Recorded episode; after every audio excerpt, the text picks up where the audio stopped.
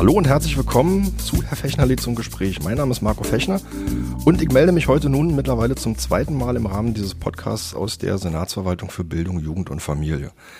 Mir gegenüber sitzt heute der neue Staatssekretär für den Bereich Jugend und Familie, Falko Lieke. Und ich freue mich, dass wir heute darüber sprechen können, woher die dringend benötigten Kita-Plätze kommen sollen, wie eine gelingende Jugendarbeit aussieht und wie es gelingen kann, jungen Menschen, die abgehängt sind oder abgehängt werden, Chancen zu eröffnen. Willkommen im Podcast, Herr Staatssekretär. Danke, dass Sie sich die Zeit nehmen und ähm, ja, dass ich hier bei Ihnen sein kann. Hallo, Herr Fechner, ich grüße Sie. Herzlich willkommen in der Bildungsverwaltung. Vielen Dank. Ähm, Herr Lieke, die Themen, über die wir heute sprechen wollen, habe ich ja bereits genannt. Ich möchte aber ganz kurz, bevor wir einsteigen, ähm, mit Ihnen für meine Hörerinnen und Hörer herausfinden, wer, wer sind Sie eigentlich? Für die, die Sie noch nicht kennen, das werden wahrscheinlich nicht ganz so viele sein, aber äh, für die wenigen, die Sie noch nicht kennen, ähm, ein bisschen herausfinden, warum sind Sie eigentlich in die Politik gegangen und was Ihr Zugang zu Ihren Themen ist. Ja, ähm, gerne. Vorab ein paar Eckdaten. Sie sind äh, Jahrgang 1973, geboren in Berlin. Sie sind äh, Mitglied und stellvertretender Landesvorsitzender der Berliner CDU, Kreisvorsitzender in Neukölln und waren von 2009 bis 2023 Bezirksstadtrat und stellvertretender Bezirksbürgermeister von Neukölln. Und im Laufe der Jahre haben sie in Neukölln die Ressorts für Jugend, Gesundheit und Bürgerdienste geleitet, in verschiedenen Kombinationen miteinander. Soziales auch noch zum Soziales, genau, Entschuldigung. Äh, seit April sind sie jetzt Staatssekretär für die Bereiche Jugend und Familie und sie gelten als Klartextpolitiker, wenn man das mal so nennen kann. Kann man das so nennen? Was bedeutet das? Also ich benenne Dinge gerne, die mir auf den Nägeln brennen und was ich vor allen Dingen vor Ort an Problemen oder Defizit, mhm. Defiziten sehe. Denn ohne klares Benennen, finde ich, kann man auch keine äh, objektive Diskussion führen über die Lösungswege, die dann zu ähm, aufzugreifen sind. Und das ist ja genau das, was Politik leisten soll. Dinge vor Ort wahrnehmen, mhm. erkennen, sich überlegen, was mache ich, natürlich mit Partnern und Partnern zusammen, mhm. um dann ähm, Lösungen anzugehen. Und äh, ich finde, das kann man nur so machen. Okay, Sie haben ein Buch geschrieben zum Thema mit, mit dem Titel Brennpunkt Deutschland, Armut, Gewalt, Verwahrlosung, Neukölln ist erst der Anfang. Da würde ich ganz gern kurz einsteigen. Warum ist Neukölln der Anfang und nicht beispielsweise Pankow, Mariendorf, Tegel oder Friedrichsfelde Ost? Ja, Neukölln ist da so ein bisschen Brennglas dieser Hauptstadt. Ähm, da konzentrieren sich in ganz vielen unterschiedlichen äh, Varianten und auch Konstellationen einfach äh, Probleme, Herausforderungen, wie auch immer. Also auf jeden Fall ähm, ist Neukölln ein Inbegriff dafür, was an manchen Stellen nicht funktioniert, äh, um das negativ zu beschreiben. Umgekehrt hat Neukölln aber auch unglaublich viel Potenzial und unglaublich viel Möglichkeiten, die auch im Bezirk gelebt werden, die leider Gottes häufig komplett hinten runterfallen, weil man eher immer nur die Negativseiten sieht. Als politisch Verantwortlicher hat man natürlich das Auge auf den Dingen, die nicht gut funktionieren. Ja. Und ich habe versucht in dem Buch auch beide Seiten darzustellen. Auf der einen Seite, was, was äh, treibt auch die Kommunalpolitik an, massive Verwahrlosung, Drogenkonsum überall, ähm, Obdachlosigkeit, Müll auf den Straßen, äh, auf der einen Seite. Auf der anderen Seite, was, was kann der Bezirk überhaupt da noch tun? Und wo braucht er Unterstützung, Hilfe vom Land? Und ähm, wir haben uns als kommunalpolitisch Verantwortliche auch über die Parteigrenzen hinweg häufig als ähm, quasi alleingelassen gefühlt in diesen, mhm. in, mit diesen massiven Problemen und Schwierigkeiten. Das wollte ich einfach auf den Punkt bringen, um auch einen Diskussionsbeitrag zu leisten. Nun erschien das Buch einen Tag nach Kriegsbeginn ähm, in der Ukraine, beziehungsweise mhm. mit dem völkerrechtswidrigen Angriff der äh, Russen auf die Ukraine. Und von daher ist vieles sozusagen untergegangen, was ich ganz gerne hätte in einem Diskurs auch in Berlin und darüber hinaus geführt. Sei es drum, ich finde, ähm, und das habe ich mit meinem Buch versucht, auf der einen Seite die Schwierigkeiten darzulegen, auf der anderen Seite aber auch Lösungsmöglichkeiten aufzuzeigen, um das nicht so schwarz und weiß zu machen. Also tatsächlich ist es ja in dieser Diskussion, werden sie, wenn ich dazu sagen darf, auch als, auch als, also auch als polarisierend wahrgenommen und eben schwarz-weiß. Ähm, haben Sie eine Idee, woran es liegen könnte? Ähm, viele beschäftigen sich nicht ernsthaft mit den Positionen, lesen Überschriften, die dann häufig auch zugespitzt sind. Ja, das ist so. Aber wenn man sich im Detail mit den Positionen auseinandersetzt, habe ich gemerkt, dass man häufig dann doch viel dichter beieinander ist, als man eigentlich äh, im Vorfeld erwarten würde bei mir. Denn ähm, meine politische Haltung ist, ich für mich ist wichtig, dass man die Dinge sehr differenziert betrachtet aus mehreren Blickwinkeln, um dann zu einer Position zu kommen, was ist notwendig. Für die öffentliche, auch politische Diskussion braucht man Zuspitzung, finde ich, um dann sozusagen einen Anstoß zu geben für eine Debatte, die dann aber sachlich geführt werden muss. Okay. Ähm, also was ich wahrnehme in der öffentlichen Debatte ist, dass diese, die, diese Beiträge, die Sie geliefert haben oder auch die von Heinz Buschkowski und anderen, ähm, sehr oft darauf hinauslaufen, dass ähm, Migration und Kriminalität immer synonym oder oft synonym benutzt werden in der Diskussion. Nö, äh, so ist es von mir nicht formuliert, mhm, sondern okay. Ähm, das Thema Migration und Kriminalität in Neukölln ist einfach eine, Faktenlage. Wenn Sie sich mhm. die Intensivtäterliste anschauen, ähm, dann haben Sie dort äh, nicht mal eine Handvoll Menschen, die sozusagen äh, klassische deutsche Namen haben. Sie haben eben 97 Prozent Migrationshintergrund in diesen Täterstrukturen, selbst wenn sie einen deutschen Pass haben. Aber das ist Realität, das ist Fakt. So, mit dieser Datenbasis äh, muss ich ja arbeiten und ich muss mir überlegen, warum ist das so? Ähm, solche Kinder, die kriminell werden, fallen nicht vom Himmel als Kriminelle, sondern sie werden dazu gemacht. Es muss eine Entwicklung dazu geführt haben, die auf unterschiedlichen Ebenen passiert sein kann, aus der Familie heraus, aus der äh, mangelnden äh, Erziehung, vielleicht auch äh, denn auch äh, falsche Freundeskreise etc.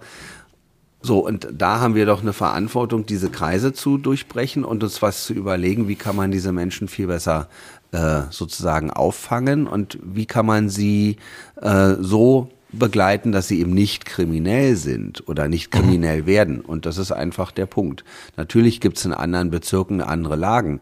Das ist übrigens jetzt für mich interessant, die berlinweite Betrachtung zu schauen, wie, wie sieht's in Marzahn-Hellersdorf aus, wie sieht's in Reinickendorf aus, wie sieht's in Spandau aus, wie sind da die Täterstrukturen.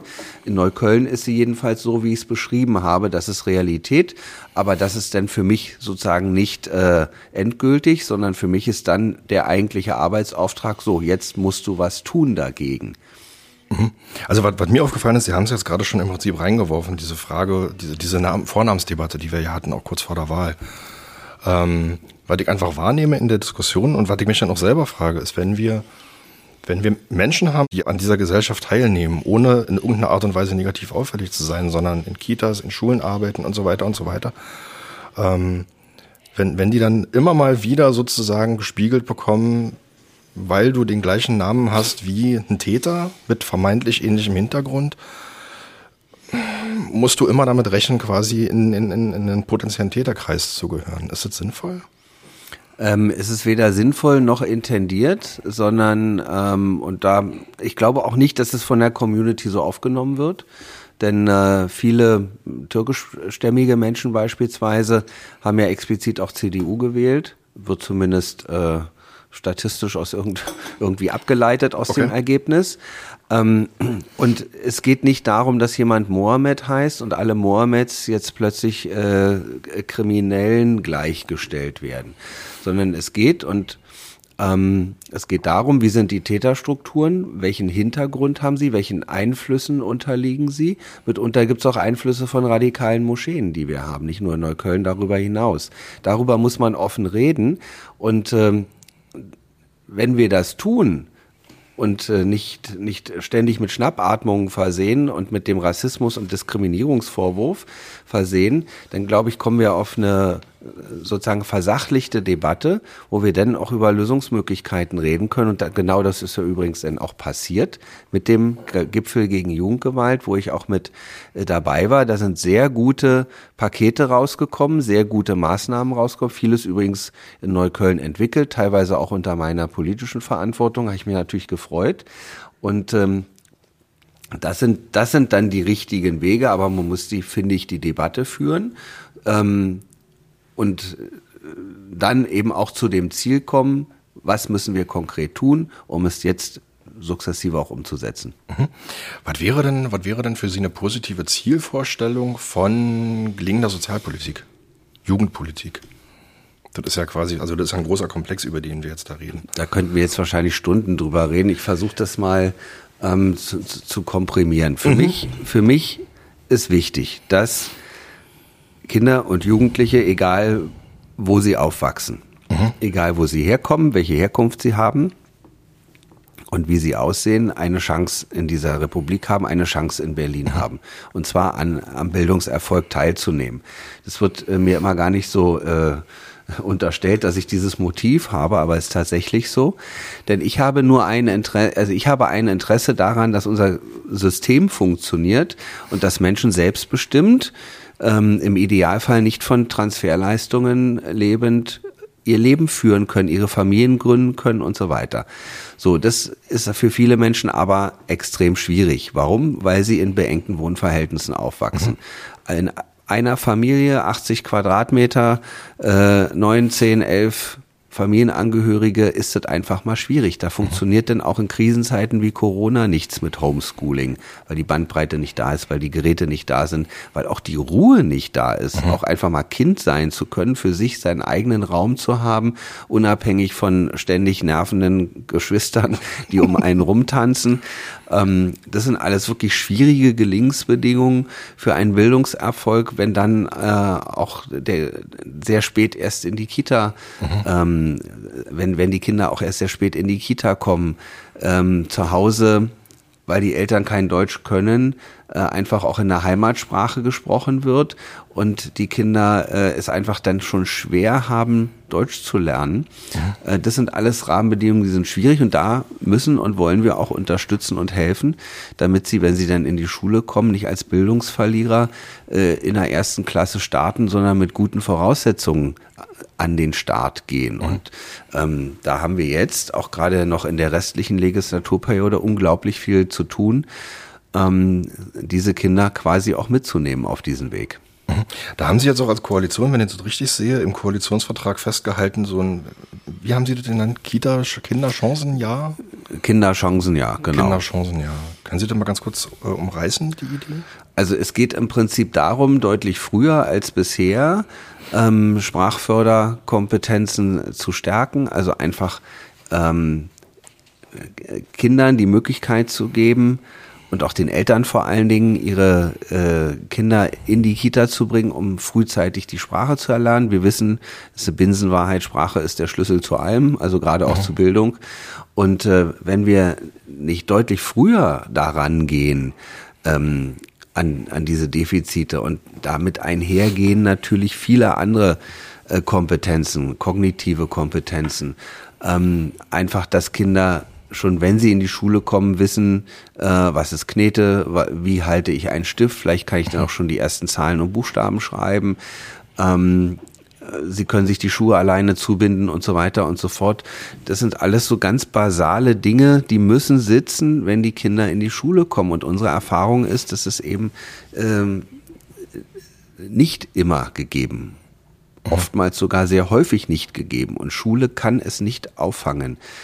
Ähm, Schule braucht dann zu viel Aufwand und zu viel Aufmerksamkeit für diese Kinder, denn ähm, leiden wiederum andere Kinder darunter und der Schulbetrieb funktioniert einfach nicht gut. Mhm. Und das meine ich mit, die Kinder starten denn schon als Bildungsverlierer, weil sie so schnell gar nicht hinterherkommen. Und das muss das Frühfördersystem einfach auffangen. Und äh, das ist jetzt eine sehr große Aufgabe auch für die nächsten Jahre. Mhm. Da habe ich jetzt, wenn ich mal ganz kurz den Podcast zurückgreifen darf, wir sind jetzt in Episode 35 und in den vorangegangenen 34 Episoden habe ich mich mit relativ vielen Leuten unterhalten aus dem Schulwesen, aus dem Kita-Bereich. Ähm, und da hat sich tatsächlich immer wieder rausgeschält und das belegen ja auch diverse Studien, dass eigentlich die Frage, wie groß ist die Aussicht auf einen Schulabschluss beispielsweise, eigentlich genau an dieser Stelle entschieden wird, im Übergang von der Kita zum, zur Grundschule. Ähm, weil man da, entweder man ist halt, kommt halt rein ins System oder man ist halt abgehängt und hat dann Probleme, die man nicht mehr aufholt im Zweifel. Äh, wenn Sie jetzt aber sagen, da soll jetzt sozusagen so ein, so ein, so ein so ein Jahr eingeführt werden, zumindest für einen Teil der Schülerinnen und Schüler der künftigen, dann bedeutet das ja im Grunde einen weiteren Bedarf an Kita-Plätzen und an Tagesbetreuungsplätzen. Ähm, aber die sind ja jetzt schon knapp. Wie wollen Sie denn das Problem lösen? Ja, das ist tatsächlich ähm, keine leichte Frage, denn äh, wir wissen alle, dass Erzieherinnen und Erzieher nicht auf Bäumen wachsen, wo wir sie einfach mhm. abpflücken können und in die Kita äh, zu bringen. Ähm, wir müssen nur auf, auf der einen Seite die, die Grundvoraussetzungen dafür schaffen. Auf der anderen Seite ist es natürlich so, und das, äh, da bin ich sehr intensiv auch mit meinen Kolleginnen und Kollegen in der Diskussion und werde auch auf die ähm, quasi Kita-Landschaft, auf die äh, Interessenvertretungen zugehen, wie wir das in irgendeiner Form auffangen können. Mhm. Ähm, ich glaube, dass es schon viele Möglichkeiten gibt, in die arbeite ich mich gerade ein. Ähm, ich glaube aber, dass auch noch viel zu tun ist, einfach mhm. den Beruf besser oder interessanter für junge Leute zu machen und vor allen Dingen auch mit der Erkenntnis, dass gut die Hälfte aller Menschen, die, ein, ähm, die eine Ausbildung in dem Bereich machen, gar nicht in der Praxis ankommen gar nicht in den Kitas ankommen, sondern akademische Weiter, äh, Weiterentwicklungen betreiben oder in anderen Berufsfeldern landen am Ende, dann haben wir an dem Punkt, denke ich mal, auch eine Schnittstelle, uns das genau anzuschauen. Ich habe nicht die goldene Lösung und kann auch nicht in drei Sätzen sagen, so können wir es jetzt abräumen, das Problem. Ähm, das hätten sicherlich andere vor mir dann auch schon getan. Äh, der Punkt ist aber, dass wir deutlich früher anfangen müssen, 18 Monate, mindestens 18 Monate vor Einschulung, da zu schauen, ob die Kinder entsprechend äh, sprechen können, die Sprachkompetenzen mhm. haben und sie gegebenenfalls entsprechend dann darin zu unterstützen, diese zu erlernen, damit sie gut in der Schule ankommen. Aber auch zu schauen, wo sind die größten Defizite in der Stadt. Ich sehe gerade, Sie haben den äh, Kita-Atlas vor ja, sich. Ja, sogar beide Jahre, 22 und 23. Ja, mhm.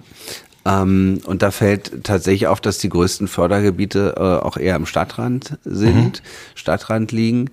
Ähm, und wir, wir haben ein Paradoxum, dass wenn ich mir die Datenlage anschaue, haben wir 10.000 Kita-Plätze frei in Berlin. Offensichtlich sind diese freien Plätze aber falsch verteilt. Das heißt, äh, auch da müssen wir schauen, wie wir eine bessere Steuerung hinbekommen. Und wenn ich von freien Plätzen rede, dann ist es auf Basis der Angaben der Träger haben wir auf der einen Seite einen Platz und einen Menschen, der mhm. sich kümmert, weil das ist dann der berühmte belegbare Kita-Platz, nur mit diesen beiden Faktoren.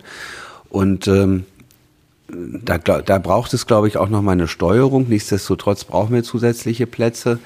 Ähm, auf der einen Seite, auf der anderen Seite, es wird aber auch ein Fokus sein, dass wir das Thema Sanierung und Platzerhalt äh, stärker in den Blick nehmen mhm. und in Bestandskitas auch erweitern. Aber das menschliche Kapital sozusagen der Erzieherinnen und Erzieher fehlt uns und da äh, gibt es auch keine ein, leichten Antworten. Mhm. Ähm, einer der Antworten könnte auch sein, dass wir multiprofessionelle Teams installieren, dass wir schauen, wie kriegen wir die Kita-Leitungen entlastet durch Verwaltungsleitungen, damit diese Fachlichkeit mhm. nicht verloren geht oder nicht in der Administration verloren geht. Das sind Dinge, die haben wir uns als Koalition auf die Fahne geschrieben und da wollen wir auch ran. Okay. Ähm, jetzt fällt auf, Sie haben es gerade schon gesagt, ich habe hier den Kita-Platz, äh, den, den Kita-Atlas vor mir liegen ähm, für beide Jahre. Da gab es jetzt auch diverse Berichterstattungen zu dem Thema. Ähm, also Ihr Haus hat jetzt den, den Förderatlas gerade frisch veröffentlicht, hat ähm, die Zahlen in, in relativ umfangreichem Maße nach unten korrigiert, also die Bedarfszahlen, ähm, wohl aufgrund, auf der Basis von, von Bevölkerungsprognosen. Ähm, die Trägerlandschaft hat, äh, ich sage es mal, reserviert darauf reagiert, weil man dort gesagt hat, man versteht diese Zahlen nicht, wie die zustande kommt. Man kommt selber zu viel höheren Werten. Ähm, was denken Sie, woran das liegt? Dass die Träger zu völlig, also zu, zu wirklich relevant Abweich, relevanten Abweichungen kommen, hm. was die Bedarf angeht. Ich glaube, ich glaube, weil auch nicht ähm, so ganz klar ist, wie zuverlässig jetzt auch diese Bevölkerungsprognose äh, sich entwickelt. Und wir, wir haben sehr viel Zuzug mhm. in die Stadt ähm, von entweder geflüchteten Familien äh, aus, aus allen Herrenländern dieser Welt. Auf der einen Seite, auf der anderen Seite sehen wir aber, dass, dass die Geburtengänge zurückgehen und äh, dass wir schon auch eine Veränderung in der Bevölkerung haben. Ist jetzt auch mhm. äh, keine neue Information, dass wir tendenziell älter werden ähm, und dass wir bezogen auf die nächsten fünf bis zehn Jahre weniger Kita-Plätze brauchen worauf wir, wir uns ja auch denn einstellen müssen. Aber mein Ziel ist es natürlich, die aktuelle Bedarfslage so gut und so schnell wie möglich auch zu befriedigen. Mhm. Und äh, das nicht alleine aus dem Ministerium heraus, sozusagen aus dem Elfenbeinturm heraus, sondern auch im Dialog mit den Verbänden und mit den Trägern äh, zu schauen, wo brauchen wir, wo drängt's jetzt am meisten, da mhm. möchte ich auch sofort reingehen und gucken, wie wie schnell, auch eine Kita baut sich nicht binnen äh, von mhm. Monaten, ist auch klar, wie schnell können wir da Abhilfe schaffen, wie schnell können wir da die Versorgungsengpässe beseitigen oder es zumindest versuchen. Ähm, und das geht natürlich auch einher mit entsprechenden Ausbildungskapazitäten, auch Anreizsystemen. Wie kann man eigentlich äh, diesen Kita, also den Erzieherberuf mhm. oder erziehernahe Berufe, die, die auch in diesem Kontext, ich sprach von multiprofessionellen Teams, da auch eine Rolle spielen können. Also wie können wir ähm, da mehr Attraktivität reinbringen? Und da ist, glaube ich, auch Kreativität gefordert. Mhm. Bleibt das bei diesen 30.000 Euro pro Platz? Als Pauschale? Also es gibt ja diese Diskussion, der Senat sagt, wir zahlen den Trägern 30.000 Euro pro Platz, die, der, der geschaffen wird. Die Träger sagen, nach den Informationen, die mir jetzt gerade vorliegen, ähm, die Neubaukosten liegen eher bei 56.000 Euro. Mhm. Und Ausbau, Renovierungsmöglichkeiten sind halt nur noch bedingt da. Ähm, Bleiben Sie dabei bei den 30.000? Hm. Also wir haben, ich kenne die Diskussion ja auch aus dem Bezirk, viele Kita-Träger, übrigens auch der öffentliche, hm. die öffentlichen Eigenbetriebe haben mir das gespiegelt, also mit dem Geld äh, kommen wir nicht klar, da können wir nicht neu bauen, mhm. äh, Baukostensteigerungen etc. pp, das mhm. nimmt ja tendenziell auch alles eher zu. Wir haben jetzt in der Koalition vereinbart, dass wir zusätzliches Geld in die äh, Hand nehmen, allerdings sind das auch keine äh, astronomischen Beträge. Wir haben jetzt gesagt, über die nächsten vier Jahre jeweils 10 Millionen Euro zusätzlich zu dem äh, Ausbauprogramm oder zu dem, ja doch zu dem mhm. Ausbauprogramm, was wir im Senat haben. Jetzt fängt es an, wir sind gerade mitten in den Haushaltsberatungen äh, also im Vorfeld dessen mhm. Äh, mit der Finanzverwaltung, da fängt jetzt das Fingerhakeln an mit den Finanzern, mhm. äh, genau das zu erkämpfen und das zu erstreiten. Ich kann mir vorstellen, dass wir da auch eine Anpassung vornehmen müssen, einfach an die Realitäten, denn auch die Träger, die ja Kostenblatt finanziert sind, ähm, müssen ja in irgendeiner Form dieses Geld ja auch aufwenden, also auch mhm. die Eigenanteile und da äh, wollen wir sie nicht im Stich lassen und von daher finde ich es richtig, zumindest die Debatte zu führen, dass wir da eine Anpassung äh, hinbekommen. Ich kann jetzt mhm. nicht sofort zu sagen, ja, machen wir. Ja, okay. ähm, aber ich fände das einen wichtigen Punkt, um einfach realistisch auch an den äh, Tatsachen zu bleiben, um dann auch die Plätze zu schaffen, die wir mhm. benötigen. Okay. Das gibt zwei, zwei Dinge, die man so erstmal feststellen muss. Wir haben zu wenig Fachkräfte. Das werden auch erstmal nicht in, in den Mengen mehr, wie wir sie bräuchten ähm, und haben gleichzeitig auch noch eine absehbare Verschärfung, einerseits durch Renteneintritte, andererseits durch den kommenden Anspruch auf Vollzeitbetreuung in den Schulen ab 2026. Andererseits haben wir die Situation, die haben wir ja jetzt schon, dass wir einen extremen Konkurrenzkampf unter, hm. unter Eltern haben, den Eltern nicht bewusst auslösen, aber der da ist, um die knappen Plätze. Gleichzeitig sagen Sie jetzt, und das ist eine wie ich finde, durchaus vollkommen nachvollziehbare Argumentation. Wir müssen die Familien, die ohnehin schon Probleme haben, in diesem System anzukommen, denen müssen wir irgendwie helfen, in dieses System reinzukommen. Ähm, jetzt ergibt sich für mich dann eigentlich nur der Schluss, dass man irgendwie priorisieren müsste. Wie sehen Sie denn das? Also muss man da irgendwie sagen, man priorisiert, wer bekommt den Kita-Platzanspruch? Also äh, der, Ans der Anspruch besteht für alle. So, mhm. das ist unumstritten. Aber wer bekommt den Platz? Ähm, und äh, das ist ein Phänomen, was ich noch nicht wirklich erklären kann, dass mhm. unsere Datenlage sagt, wir haben 10.000 Plätze in Berlin frei. Also frei, mhm. den Raum und den Erzieher. Also das ist die Datenlage der Träger, die, die uns melden.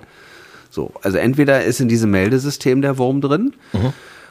oder wir haben, wir haben ein, ähm, wir haben freie Plätze in den Bereichen, die nicht, die einfach gut versorgt sind. So und äh, anders kann ich es mir nicht erklären. So und da braucht es, denke ich mal, einen Steuerungsmechanismus. Das diskutiere ich gerade mit meinen Kolleginnen und Kollegen. Wie kriegen wir das vielleicht besser geregelt? Mhm. Denn ähm, auch die Jugendämter und dieses Geschäft kenne ich sehr gut aus eigener äh, Erfahrung, haben mitunter äh, Schwierigkeiten, Plätze nachzuweisen, denn die Jugendämter haben die Pflicht, einen Platz nachzuweisen. Mhm. Äh, die Rechtsverpflichtung. Und äh, wir haben seinerzeit Kolleginnen und Kollegen ans Telefon gehängt und gesagt, okay, das und das sind die Fälle. Ihr mhm. telefoniert jetzt so lange die Träger ab, bis ihr einen Platz gefunden habt. Das hat immer mal wieder auch ganz gut geklappt. Mhm.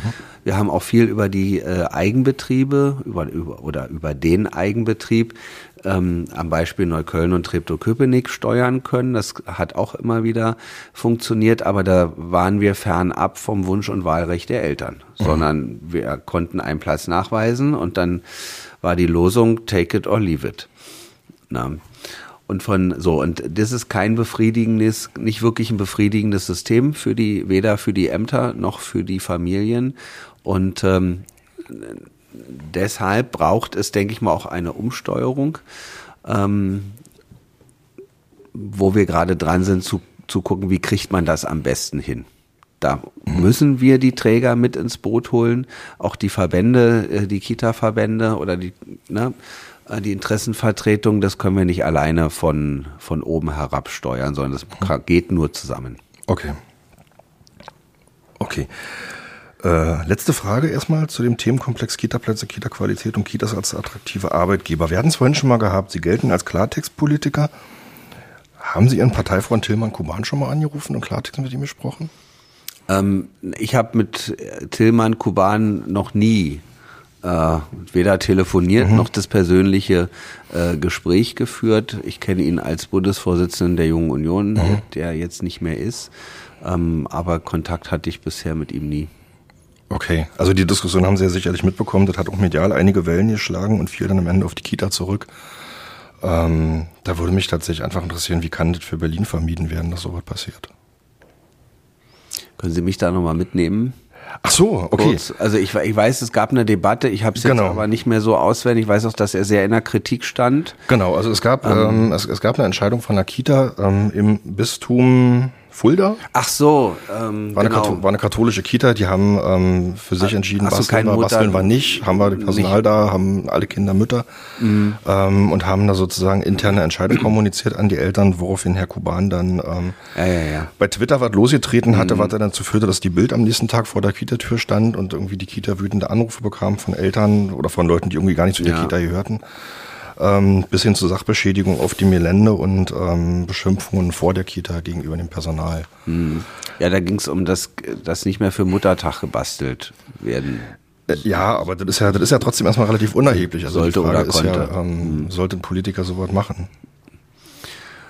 Also ich sag mal grundsätzlich ähm, finde ich schon, dass es Aufgabe von Politik ist, darüber zu sprechen, was was auch äh, an, an Traditionen und auch an sozusagen äh, kulturellen Einflüssen äh, wichtig ist für unsere Gesellschaft. Die ist natürlich nicht einseitig, sondern die ist mehrschichtig, auch äh, geprägt durch andere Kulturen. Ne, wir feiern überwiegend das Weihnachtsfest, wir feiern äh, an den Kitas eben auch andere äh, kulturelle und äh, religiöse äh, Feste oder das wird den Kindern zumindest auch nahegebracht, dass es sowas mhm. gibt. Ähm, und da finde ich, ist schon eine, schon eine Debatte nicht verkehrt, ähm, die man führen, die man auch führen muss, ohne dass ich da jetzt festgelegt bin. Ähm, was ich zum Beispiel ähm, gut finde, wenn man eben auch ähm, nicht das Lichterfest, äh, also das sozusagen diesen klassische Laternenumzüge oder eben Weihnachten nicht als Lichterfest oder ähnliches definiert, sondern so wie es eben ist auch in unserer Kultur. Ähm, ob das jetzt die richtige Tonalität war von Tilman Kuban, ich glaube, er hat das gar nicht so intendiert, aber ich weiß es nicht weil ich mit ihm darüber nicht gesprochen habe. Aber da muss man natürlich auch ein gutes Wording finden. Zugegebenermaßen äh, ist mir das auch schon äh, passiert, dass mein Wording nicht äh, gut getroffen war. Mhm. Aber so in der Diskussion muss man sich dann eben auch stellen. Wobei das aber natürlich trotzdem Unterschied ist, ob ich sage, ich führe eine eine gesellschaftspolitische Debatte oder ich trage eine gesellschaftspolitische Debatte auf dem Rücken eines Kindergartens aus. Das ist sicherlich, was heißt da sicherlich, das ist in die Hose gegangen, das jetzt sozusagen an, an einem Punkt so festzumachen, der dann eben auch Konsequenzen für die Kinder, für die Eltern und auch für die Kita als solches hatte. Ähm, das ist äh, zugegebenermaßen auch völlig misslungen. So eine Debatte muss man dann ab, abstrakter führen, also losgelöst, finde ich. Mhm. Das habe ich ja hier und da auch schon mal getan. Ähm, aber, oder kein Aber. Punkt. Okay. Nächstes Thema. Jugendarbeit. Schrägstrich Silvesternacht habe ich mir hier aufgeschrieben. Ähm, das, das ist ja alles, also sind zwei Themen, die kann man, muss man miteinander denken. So, und ich würde ganz gerne für diesen, für diesen Punkt machen. Was ist da aus Ihrer Sicht passiert in dieser Silvesternacht? Was waren die Ursachen? Also die ich äh, betrachte das oder habe das sehr stark aus der Neuköllner Brille betrachtet, weil dann natürlich auch sehr krasse äh, Vorgänge auch äh, passiert sind. Ich glaube, das ist äh, kein Phänomen, was von heute auf morgen auf uns runter geregnet ist, sondern mhm. das ist gewachsen. Da hat sicherlich auch die Corona-Zeit einiges äh, dazu getan. Warum? Weil äh, Kinder nicht in die Schule gehen konnten, Kinder nicht in die äh, Jugendfreizeiteinrichtungen gehen konnten, hatten quasi ähm, keine Anlaufpunkte, Kinder nicht in der Kita waren, auf sich allein gestellt, ähm, waren in wirklich einer schwierigen Zeit, wo ihnen permanent erklärt wurde, was sie nicht dürfen, wo sie nicht hingehen können. Und da war quasi dann das erweiterte Kinderzimmer die Straße mit allen Schwierigkeiten. Und wir hatten in der Corona-Pandemie eben auch schon sozusagen Vorläufer, brennende Mülltonnen, mhm. und zwar äh, auch die großen äh, Mülltonnen, die dann auf der Sonnenallee äh, gebrannt haben. Es wurden ähm, Paketboten überfallen. Es wurden andere Straftaten begangen, Einbruchdiebstähle und so weiter und so fort. Also ich rede jetzt gerade im Schwerpunkt von der Heideck-Siedlung, da ist es besonders mhm. äh, aufgetreten. Da waren ja auch äh, schwere Krawalle, allerdings nicht nur da, sondern äh, auch äh, in der Gropiusstadt, auch in Lichtenrade übrigens, äh, wo ich es nicht erwartet mhm. hätte. dass die Kids da so frei drehen. Ich glaube, dass das hat unterschiedliche äh, Gründe. Einmal sicherlich auch die Pandemie seinerzeit, aber man kann nicht immer auf die, alles auf die Pandemie abwälzen. Ich habe äh, viele Jahre versucht, erfolglos zugegebenermaßen, ähm, dort zusätzliche Jugendarbeit zu installieren. Da gibt es in der Ecke nur eine einzige, eine einzige Einrichtung, die viel zu klein ist und vor allen Dingen auch das ganze Altersspektrum nicht abgebildet hat. Immer versucht, dort Straßensozialarbeit zu installieren, auch mehr Unterstützung für die Schulen, was Sozialarbeit angeht. Ich war auch ein Fan davon, dass man äh, Polizei an die Schulen holt, also nicht mit äh, Schlagstock und Schild, mhm. sondern äh, es gibt ja die Präventionsbeauftragten, die mhm. eben ähm, ein anderes Bild von Polizei auch den Kindern und Jugendlichen ähm, näher bringen sollen. Alles das konnte nicht gemacht werden. Hauptsächlich ging es um mangelndes Geld. Und äh, das ist uns jetzt ein Stück weit auf die Füße gefallen, dass das, sagen wir, in einem Brennpunkt extrem verdichtete Siedlung, viele große Familien in sehr kleinen Wohnungen. Ähm, dass das da irgendwann hochgeht, war klar. Und äh, die bezirklichen Anstöße und Diskussionen und Anforderungen, was wir da eigentlich brauchen, sind seinerzeit vom Senat in den Wind geschlagen worden. Und ich glaube, das war auch, und zwar schon seit vielen Jahren, das ist tatsächlich ein wirklich langer Prozess gewesen, der sich so entwickelt hat. Und sicherlich nicht nur in Neukölln, sondern in vielen anderen äh, Stadtteilen, auch in Berlin. Und ich glaube, da gab's äh, quasi durch, durch diese Ereignisse dann auch eine ähm, völlige Haltungsumkehr, auch seitens der damaligen regierenden Bürgermeisterin Giffey. Ähm, dieses Thema jetzt endlich ernst zu nehmen und dann daraus diesen Jugendgipfel zu machen. Mhm. Und ich finde im Ergebnis ein, ähm, ein sehr gelungenes Strategiepapier. Das hat gefehlt. Das hätten wir ganz gerne schon zehn Jahre früher gehabt. Aber jetzt ist es da und jetzt äh, habe ich auch die seltene Chance vom Meckerer aus bezirklicher Sicht dann auch jetzt zum Umsetzer zu werden, nämlich das ähm, auf Landesebene umsetzen zu können was äh, wirklich eine gute Chance bedeutet. Aber man darf auch keine Wunder erwarten, dass wir jetzt binnen weniger Monate äh, sozusagen alle Probleme vom Tisch bekommen. Ganz im Gegenteil. Jetzt gilt es darum, diese ganzen Maßnahmen auch in die Strukturen zu gießen, in die Bezirke, müssen da sehr eng mit den Bezirken zusammenarbeiten, um das auf die Straße zu bringen, im wahrsten Sinne des Wortes. Und auch hier ist es so, dass wir viele Sozialarbeiter brauchen, die eben auch nicht in diesem Maße verfügbar sind. Also auch da äh, kommen wir sozusagen wieder direkt an den Fachkräftemangel. Nur wir müssen es trotzdem, äh, trotzdem machen und schauen, wie kriegen wir einfach diese Unterstützung für die Kinder und Jugendlichen auf der einen Seite auf die Straße, auf der anderen Seite ihnen aber auch deutlich zu machen, äh, Kriminalität und äh, Gewalt gegen Feuerwehr, Polizei, gegen Ordnungsamt äh, darf oder wird nicht hingenommen und das wird dann eben auch geahndet, aber man kann das auf unterschiedlichen Ebenen kommunizieren. Ähm, ich finde das in solchen Brennpunkten, aber das ist dann auch Sache, ähm, die wir im Senat mit vereinbaren müssen, tatsächlich mehr Polizeipräsenz äh, erfolgen muss einfach um deutlich zu machen, wer ist äh, Chef auf der Straße, nämlich der Staat und nicht irgendwelche anderen Leute, die äh, erklären, das sind jetzt, das ist jetzt hier meine Siedlung und du hast äh, als Polizei hier auf der Straße nichts zu suchen. Das geht definitiv nicht. Also auch klare Signale und Grenzen zu setzen, das ist mir ein ganz wichtiger Punkt. Aber diejenigen, die Unterstützung brauchen, sollen sie auch bekommen. Und äh, wenn wir ein anderes Silvester wollen, können wir, glaube ich, nur mit dieser Strategie punkten. Okay. Das ist ja ein relativ umfangreiches Paket. Sie haben es jetzt schon angesprochen. Das sind ja verschiedenste Maßnahmen im Bereich Prävention, Repression, Schaffung von Infrastruktur. Welche dieser Maßnahmen haben für Sie Priorität? Na, Repression ist da ehrlich gesagt gar nicht so viel drin, außer dass man vielleicht äh, mehr Polizei auf die Straße bringen muss. Aber das ist ja eine mhm. Forderung, die haben wir quasi in der ganzen Stadt. Für mich hat Top-Priorität, dass wir eine Struktur in den Jugendämtern schaffen, das Neuköllner Modell, ähm, eine Arbeitsgruppe Kinder- und Jugendkriminalität zu installieren, die sehr enge Arbeit mit ich sag mal, anwachsenden jungen Straftätern leistet. Das hat sich bewährt in Neukölln.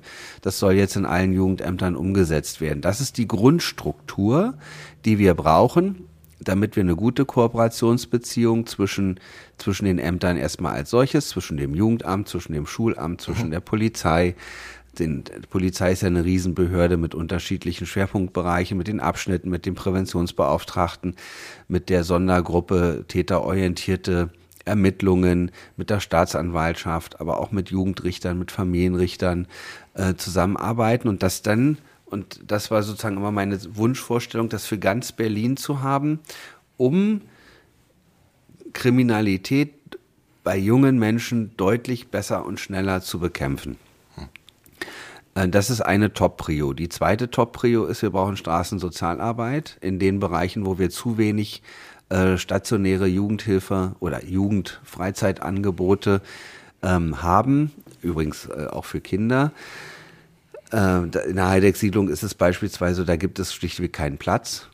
Da will ich auch mit der, mit der Wohnungsbaugesellschaft, mit den Eigentümern sprechen, ob wir da Räume für junge Leute finden, um da Sozialarbeit ähm, zu installieren. Das Thema Stärkung der Schulen ist ein wichtiger Punkt. Übrigens äh, auch das Thema Sozialarbeit an Kitas haben wir in dem Kontext mit vereinbart. Ähm, das sind alles wichtige Infrastrukturmaßnahmen, die auch, denke ich mal, relativ schnell auf die Schiene gesetzt werden können, um eben ähm, Kindern eine vernünftige Orientierung zu bieten und auch eine, eine Beschäftigung anzubieten. Nicht alle haben Bock darauf, das weiß ich auch, aber zumindest muss das Angebot äh, da sein. Und ich finde, gerade Jungs, die überwiegend als äh, Täter aufgefallen sind, kann man gut über Sport abholen. Und da gibt es, äh, ist jetzt auch keine, ist auch eine Binsenweisheit, wenn man so will. Da ist klar, dass die, dass wir die Schulen oder die Schulträger, ist ja auch das Land Berlin dazu bringen müssen, ihre äh, Hallen zu öffnen, damit wir eben auch Mitternachtssport machen können damit wir da boxen können, damit wir da Fußball spielen können oder sonst wie Aktivitäten in diese mhm. Richtung. Ich glaube, das sind ähm, das sind gute Anknüpfungspunkte und da gibt es übrigens wahnsinnig viele engagierte Leute vor Ort, die das auch machen wollen mhm. und die das auch machen können, die auch zuverlässig sind. Ich kenne so viele, ähm, die gute Kooperationspartner für uns wären, um genau das leisten zu können. Man muss es, finde ich, nur wollen und das geht auch zu organisieren. Und dann können wir da haben wir da mitunter ganz andere Möglichkeiten vor Ort, ähm, auch Angebote zu schaffen, die sonst nie möglich waren. Und dieser Gipfel ist jetzt, glaube ich, im wahrsten Sinne des Wortes ein sehr guter Türöffner dafür. Mhm. Zwei, zwei Nebenfragen dazu. Ähm, also Sie, Sie waren jetzt sozusagen mit Ihren Schilderungen sehr, sehr in Neukölln gewesen, weil natürlich diese Ausschreitungen waren in Neukölln gewesen. Sie sind ehemaliger äh, stellvertretender Bezirksbürgermeister. Wie nehmen Sie in den Rest der Stadt wahr? In ähm, dem Bereich in Sachen Jugendarbeit und ähm ähnlich. Also ähm, wir haben auch in vielen anderen Teilen dieser Stadt, ähm, gerade mit Blick nach Reinigendorf, auch nach, äh, mit Blick nach Spandau, äh, ähnliche Problemlagen. Ähm, und deshalb, also ich sage mal, was in Neukölln funktioniert, funktioniert überall anders auch. Ähm, ich glaube, da können wir auch viel von ableiten und äh, wir spiegeln jetzt mit den Bezirken, aber auch mit den anderen Senatsverwaltungen für Justiz, auch für äh, Inneres genau, genau diese Brennpunkte, wo wir zunächst besonders äh, Schwerpunkte legen wollen und auch Schwerpunkte legen müssen. Ähm, damit, wie gesagt, das Silvester ein anderes wird. Aber die Bezirke mhm. sollen alle gleichermaßen eine äh, Grundstruktur bekommen, um generell losgelöst von Silvester gegen Jugend und äh, gegen Kinder- und Jugendkriminalität anzugehen. Ähm, wir wollen da aber eine gesamtstädtische Steuerung einziehen, die eben auch zwischen den Bezirken und auch zwischen den Senatsverwaltungen gut abgestimmt sein muss. Hm. Und das ist mein Ziel. Okay. Komme ich jetzt zur, zur nächsten Teilfrage. Ähm Sie sind jetzt in, in, in Ihren Darstellungen und Schilderungen sehr nah, also immer, immer sehr nah dran an diesem Thema Kriminalität. Entweder Kriminalitätsnachsorge, Kriminalitätsprävention. Ähm, welche Möglichkeiten sehen Sie denn? Also ich kann auch sagen, im, Koalitionsvertrag finden sich dazu ein, ein paar Sachen, ähm, um Kinder und Jugendliche an, an einem Punkt abzuholen, wo sie gar nicht erst abgleiten. Welche, welche Möglichkeiten sehen Sie da? Nein, das ist ja der eigentliche. Jenseits, jenseits von Kriminalitätsvermeidung. Klar, ähm, klar, das ist, das ist natürlich eine, eine Grundaufgabe äh, unseres, unseres Systems, mhm. Freizeitangebote oder auch äh, Möglichkeiten für Kinder und Jugendliche zu schaffen. Nicht erst, wenn sie auffällig sind. Mhm. Ähm, übrigens das Gros der Berlinerinnen und Berliner sind nicht kriminell, sind normale Kinder und mhm. Jugendlichen. Ähm, deshalb kommt es manchmal so komisch rüber, dass ich irgendwie alle immer äh, gleich in diese Ecke setze. Das muss man vielleicht auch nochmal deutlich sagen. Äh, das ist eben nicht so. Ähm, ist aber ein Stück weit auch unsere Aufgabe, uns genommen, die zu kümmern, die sozusagen abrutschen oder drohen abzurutschen für alle anderen. Und das ist ja das, das ist ja die Regel, unser, unser Regelsystem haben wir natürlich auch unheimlich viel im Angebot. Und das soll ja auch mit diesem Gipfel auch ausgeweitet werden. Und äh, die Jugendfreizeiteinrichtungen im Bestand sollen mhm. unterstützt und gestärkt werden. Wir wollen jetzt nicht großartig viel Neues erfinden, weil dafür haben wir auch nicht die Zeit und auch nicht das Geld, sondern wir wollen die sogenannten Regelstrukturen erweitern und stärken. Und das ist, glaube ich, auch eine gute Zielstellung. Mhm. Worauf ich gestoßen bin, das fand ich interessant, da habe ich auch noch eine schöne, eine kleine Zahl, mit der ich skanieren kann. Ähm, das gibt im Koalitionsvertrag die Vereinbarung, ja, ein Konzept für einen Jugendcheck zu erarbeiten. Also wo es im Grunde darum geht, ähm, Gesetzesvorhaben darauf zu überprüfen, wie wirken die sich für Kinder und Jugendliche aus. Ähm, weil in meiner Wahrnehmung tatsächlich ist es halt einfach so, dass diese Stadt oft für Kinder und Jugendliche nicht ausreichend kinder- und jugendgerecht ist. Also seien es nun Bewegungsräume, Angebote, wie auch immer. Ähm, da kann man anfangen bei Verkehrssicherheit für Grundschülerinnen und Grundschüler. Da kann man dann auch ganz weit nach oben denken. Ähm, ich bin, die, die, die Zahl muss ich unbedingt ganz noch rinstreuen. Ich äh, habe mal das, das, äh, das Berliner Statistikamt mal ein bisschen bemüht. Da habe ich festgestellt, Zahl von 2019, als der Flughafen Tegel noch offen war, hatten wir in Berlin mehr Flächen für Flughäfen, für den Flughafenbetrieb, nämlich anderthalb mal so viel wie ähm, Kinderspielplätze. Also der Flughafen Tegel war anderthalb mal so groß wie alle Spielplätze in Berlin zusammen. Ähm, Insofern fand ich das tatsächlich ganz gut, diese, diese Idee mit dem Jugendcheck. Jetzt ist die Formulierung, und das ist meine Frage, wir setzen uns dafür ein, die Partizipationsrechte junger Menschen auf Landesebene zu stärken und erarbeiten ein Konzept zur Einführung und Umsetzung eines Jugendchecks. Warum nur die Erarbeitung? Ja, also sowas denn tatsächlich umzusetzen, ist nicht ganz trivial. Also wir sind, wir bauen ja keine Stadt auf der grünen Wiese, wo wir mhm. komplett alles neu konzipieren können, sondern wir sind in gewachsenen Strukturen, äh, teilweise von extrem, extrem urbanen Flächen in der Innenstadt bis hin zu Außenbezirken, wo es vielleicht etwas leichter fällt. Äh, Stadtentwicklung ist auch die, auch die Planung von Quartieren, die ja momentan auch, auch mit Hochdruck passiert. Wir brauchen unglaublich viele neue Wohnungen und äh, Stadtplanern da einzutrichtern, sage ich auch mal ein bisschen zugespitzt, dass sie eben Infrastruktur, soziale Infrastruktur mitdenken. Mhm. Nicht nur den Spielplatz, ähm, nicht nur die Kita, nicht nur die Schule, nicht nur die Jugendfreizeiteinrichtungen, sondern eben auch weitere Räume für junge Leute wo sie einfach auch vernünftig Freizeit verbringen können, ist äh, essentiell. Und das ist in der Vergangenheit, ähm, glaube ich, nicht, nicht so optimal gelungen. Ich kann mich erinnern, leider Gottes jetzt auch wieder Neuköllner Beispiel, sehen Sie es mir bitte nach, mhm. äh, die Bebauung der Bukower Felder ähm, mit knapp 1000 Wohnungen. Also ein großes freies Feld an der Grenze zu Brandenburg im beschaulichen Bukow Früher sind da immer äh, irgendwelche netten äh, Feste und Partys gefeiert worden. So, also jetzt Bebauung mit 1000 Wohnungen. Am Ende äh, mussten wir massiv dafür kämpfen, dass wir da eine Jugend äh, oder eine Kinder- und Jugendfreizeiteinrichtungen bekommen. Das war ursprünglich von einem landeseigenen Unternehmen komplett abgelehnt. Die wollten das nicht mit dem Hinweis, ähm, dann holen wir uns das Problem ins Haus. Ich habe gesagt, wenn ihr das nicht macht, dann habt ihr ein Problem äh, vor, euren, vor euren Wohnungen und auf der Straße, weil die Kids dann keine Anknüpfungspunkte haben. Mhm. Und das ist einfach die Erfahrung, was ich damit sagen will, es braucht wirklich mitunter viel Überzeugungsarbeit, stadtplanerisch genau das mitzudenken.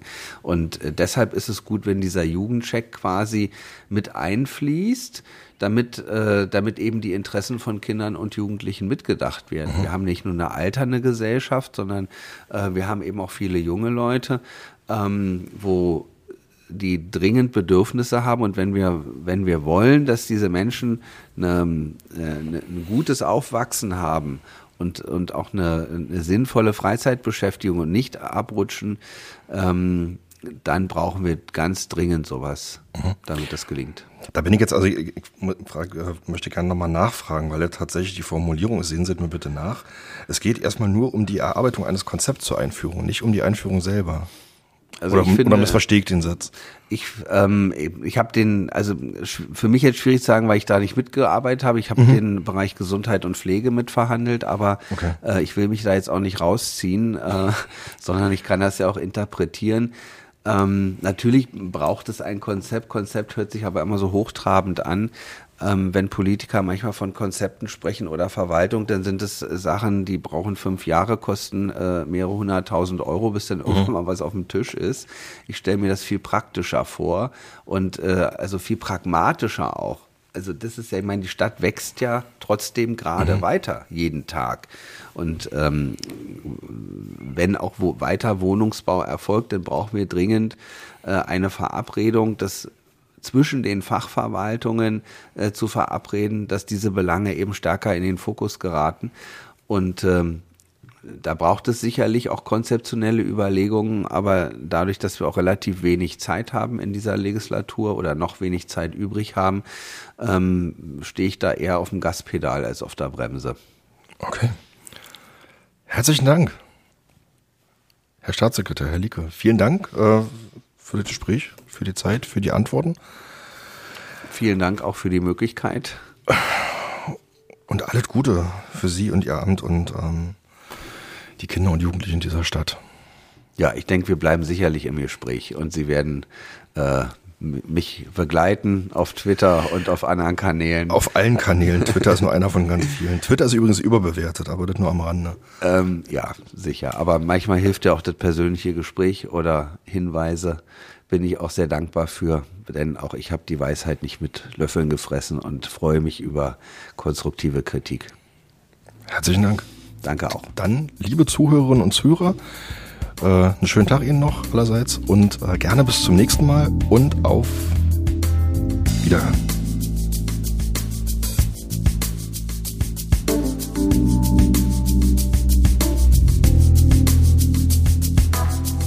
Vielen Dank fürs Einschalten. Dies war Herr Fechner lädt zum Gespräch.